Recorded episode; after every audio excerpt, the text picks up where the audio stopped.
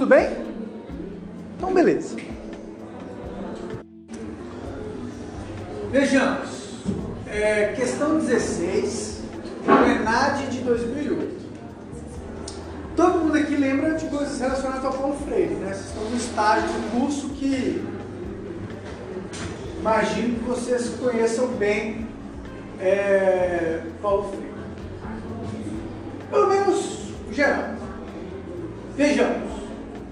O pensamento pedagógico de Paulo Freire parte de alguns princípios que marcam de forma clara e objetiva o seu modo de entender o ato educativo. Então,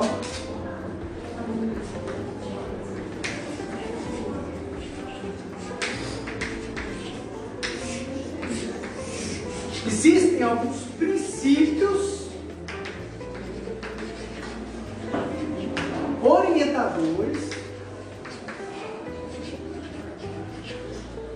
do ato educativo segundo Paulo Freire.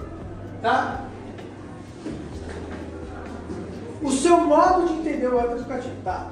Considerando as características do pensamento desse autor, analise as afirmações que se seguem. Estão de acordo com o pensamento de Paulo Freire apenas as afirmações. Aí tem cinco afirmações. Pensa só. Vocês vão ter que colocar aquelas que dialogam com os princípios orientadores do ato educativo, segundo Paulo Freire. Tá? Então, é, isso aqui está muito diretivo. Você tem que conhecer o Paulo Freire. Ou aquilo que é estranho à concepção de ato educativo dele é o que vai estar errado. Ainda que você discorde, isso é muito importante. Ainda que você discorde de determinado autor, aqui está o Paulo Freire. Pode ser o Piaget, pode ser o Vygotsky, pode ser o Paro, pode ser a Selma Pimenta. Ainda que você discorde do autor. Mas a questão colocou, segundo esse autor, ela quer saber se você domina, domina o conhecimento, se você domina a concepção daquele autor. Tá claro isso? Então você tem que responder de acordo com isso, não é o que eu acho. Tá? Então vamos lá. Ensinar é um ato que envolve a reflexão sobre a própria prática.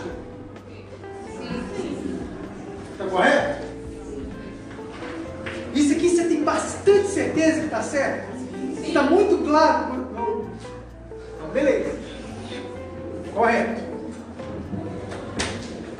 Aí, então a manha, que é o seguinte. Aqui a gente já tem a resposta. Mas, se você tem certeza absoluta que a primeira está certa, é que você mais tem certeza, você dá uma passada de olho embaixo, você vê aqui, ó. Um, um está aqui, um está aqui, um está aqui e um está aqui. Como esse um é tão claro, repara como ele repete em todas. Então, essa opção que está 2 e 5, você já descarta. Não quer dizer que a 2 e a 5 estão erradas. Mas, como você tem certeza absoluta que a 1 um está certa, então você vai reduzindo a possibilidade de erro. Beleza? Então, a 1 um está corretíssimo. Vamos para a segunda. Modificar a cultura originária é parte do processo educativo. Por que está errado? Porque é modificar a cultura originária. Tá, o que, que ele propõe? Só para a gente desenvolver. Ele propõe uma alteração da cultura. Não. Partir do conhecimento e você trabalha em cima Isso. Par, é parte, é, é, é, parte da cultura originária. O que ele coloca é o quê? Que neste processo há uma alteração de uma concepção ingênua de mundo para uma concepção crítica de mundo. Então, há uma alteração, o quê? Da consciência, mas não algo contra a cultura originária. Porque se fosse algo contra a cultura originária, esse professor, detentor do conhecimento, se colocaria de uma maneira é, superior àquela cultura originária. Entende? Não é isso que ele está estabelecendo. Ele quer, por exemplo, um agricultor. Um, um agricultor que está numa, numa sala de aula de, de jovens e adultos, né? Está lá se, se alfabetizando. Esse professor vai orientar o ato pedagógico dele a partir do conhecimento e da cultura desse sujeito. E explorando essa cultura, ele vai transformar aquilo que é um conhecimento ingênuo para conhecimento crítico, mas não abandonando os seus laços culturais, a sua condição ali de agricultor, a sua condição de classe, muitas vezes a sua, a sua condição identitária. Tá claro isso? Beleza. Então a 2 está incorreta. Vamos lá para essa manha? Então, se a 2 está incorreta, onde tem 2 aqui? Essa primeira, essa aqui já não vai. É a última. E a última. Olha só, você leu só dois itens. Esse não pode ser. Esse também não pode ser. Esse também não pode ser. De cinco alternativas, lendo só dois itens, você já tem 50% de chance de acertar. Sacou? Isso é, isso é estratégia de prova. Eu posso estar até falando uma coisa meio é, batida aqui, mas às vezes, numa prova longa, as pessoas ficam inseguras. Por isso que eu estou sendo bem didático, sublinhando esse aspecto. Então, de cinco e de cinco possibilidades, você reduziu para duas. Vejamos a sequência. Superar a consciência ingênua é tarefa da ação educativa. Eu acabei de falar isso. Correto. Né? Então. E aí você repara uma coisa: a superação da consciência ingênua é tarefa da ação educativa. Isso aqui é quase que uma resposta ao segundo item.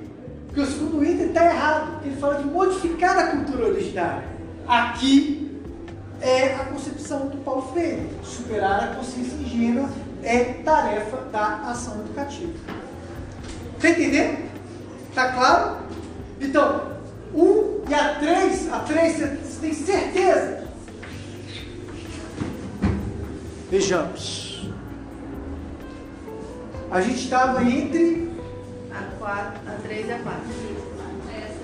Essas duas. Essas duas aqui, não é? É. Aqui tem três? Não, não. Não tem. Então, se você tem certeza absoluta que a 3 está certa, vai ser essa. Só que você ainda tem mais um elemento para confirmar essa questão. Não é? Vejamos.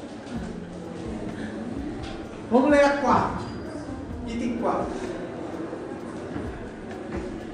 Educar é um ato que acontece em todos os espaços da vida. Então, é uma coisa que não se restringe ao momento de uma aula ou à educação formal dentro da escola. É algo que transcende, aí no sentido é, mais positivo de é, ir além, tá? Transcende é, aquele momento, aquela educação formal. Tá vendo? Então, educar é um ato. Então, a, a 4 está certíssima. Aqui já fechamos, um 3 e 4. Não pode ter outra correta. Só que aí a gente vai ter mais certeza. Educar é transmitir o conhecimento erudito e universal, conhecimento erudito e universalmente reconhecido. Por que está errado? Transmitir. Mas tem um outro elemento. que, que é erudito? Eu tenho um momento que eu expliquei. É, eu dei um exemplo, por exemplo, da, da música clássica, erudita, sofisticadíssima e tal, de uma música popular, por exemplo. Né? A, a ideia de que esse erudito e universalmente reconhecido, ele está superior àquele conhecimento, vamos dizer, popular. Só que o que, que acontece? A, esse tipo de relação estabelece algo um tanto arrogante, hierárquico, e não é isso, não dialoga com a concepção do Paulo Freire. E mais, a ideia de transmitir conhecimento e tal, mas esse conhecimento ingênuo, ele pode ir se complexificando e vai adquirindo o quê? Reper, repertório cultural. Ele pode atingir uma erudição, ele pode atingir esse universal, mas ele vai chegar nisso a partir do conhecimento contextualizado. Não é algo pronto, tipo, isso aqui é universal, isso aqui é erudito. Aprenda. Decore isso aqui. Não é assim. Por exemplo, estudo de português, né, linguagens. Muitas vezes a gente aprende a diferença da linguagem escrita formal e a linguagem falada. Não é? Então, a gente estabelece uma relação entre algo que é mais sofisticado e o que é menos sofisticado, mas a gente tem que, a gente explica, a gente é, apresenta as diferenças. Mas não que a gente está desvalorizando algo que é contextualizado, que é, que é de uma cultura originária, tá? É, essa é uma coisa que, que dialoga com essa concepção de Paulo Freire. Então assim está errado. Será que dá tempo da gente fazer?